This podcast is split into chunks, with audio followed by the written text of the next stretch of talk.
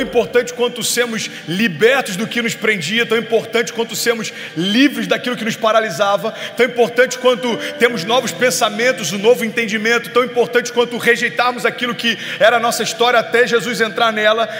Tão importante quanto tudo isso é entendermos que depois que nós somos esvaziados do pecado, algo agora precisa ser preenchido em nós. Você está comigo? Diga amém. E não me olha com essa cara que você não está entendendo, não, pelo amor de Deus. A palavra de Deus diz o seguinte: olha que interessante isso. Eu queria deixar um pouco mais à frente, mas eu já vou começar por isso, está lá em Mateus 12, 43. Quando o espírito imundo sai de um homem, passa por lugares áridos procurando descanso e não encontra. Então ele diz: Eu voltarei para a casa de onde eu saí. E chegando, encontra a casa desocupada. Você pode repetir comigo? Diga desocupada, varrida e em ordem. Então ele vai e traz consigo outros sete espíritos piores do que ele, e entrando, passam a viver ali. Entende isso aqui em nome de Jesus? A palavra está dizendo lá em Mateus, a gente está falando da nova aliança, então a palavra está dizendo o seguinte: quando uma casa é desocupada, é varrida e colocada em ordem, aos nossos olhos está tudo bem, sim ou não? E é muitas vezes aí que a gente para a nossa jornada de fé. É quando a gente entende que a nossa estética está sendo renovada, aquilo que é exterior está sendo transformado, mas é quando a gente esquece que aquilo que é externo não se compara com aquilo que Deus deseja fazer dentro de nós. A gente não tem, aquilo que o Evangelho tem para nós não tem a ver com Cristo nos fazer parecidos com crentes, tem a ver com Cristo nos tornar parecidos com Ele.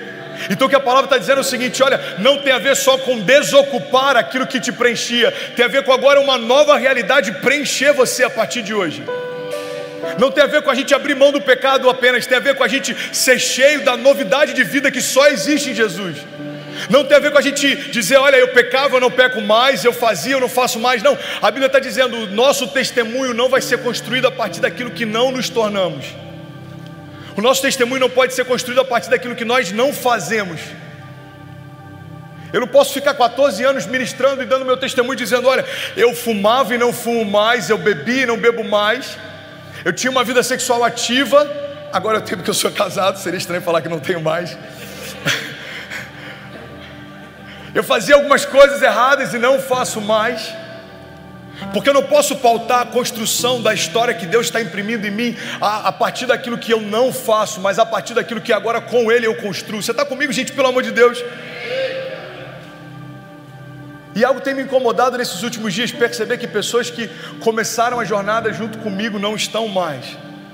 Pessoas que aceitaram Jesus no início do ano aqui no Hype talvez não estão mais. Pessoas que estavam incendiadas por Deus no início do ministério não estão mais. Olhar alguns amigos nas redes sociais e perceber que pessoas que queimavam por Jesus, que tinham tempo de secreto junto comigo, não estão tendo mais. E aí eu comecei a perguntar para Deus: Deus, por que, que algumas pessoas, mesmo tão apaixonadas em algum momento da sua história, depois de algum tempo se esfriam? E Deus me trouxe essa passagem. Sabe, filho, tão importante quanto desocuparmos aquilo que nos preenchia, é a gente entender que agora algo novo precisa ser colocado em nós.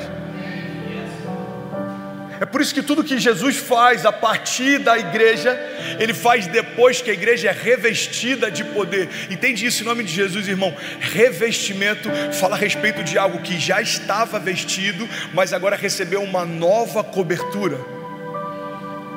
Você já parou para perceber o sentido da palavra revestimento? Quando a palavra fala a respeito de sermos revestidos, está dizendo que nós já fomos cobertos e agora uma nova porção é colocada sobre nós.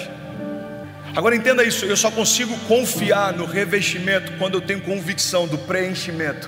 Eu sei quem me preenche, por isso eu sei quem me reveste. Eu sei que em algum momento a natureza de Deus foi gerada em mim, e por isso o caráter de Deus está disponível para mim. Quando eu entendo que o poder de Deus está disponível em mim, eu entendo que eu posso tudo aquilo que Ele diz que eu posso, eu entendo que eu vou usufruir de tudo aquilo que Ele diz que eu vou usufruir.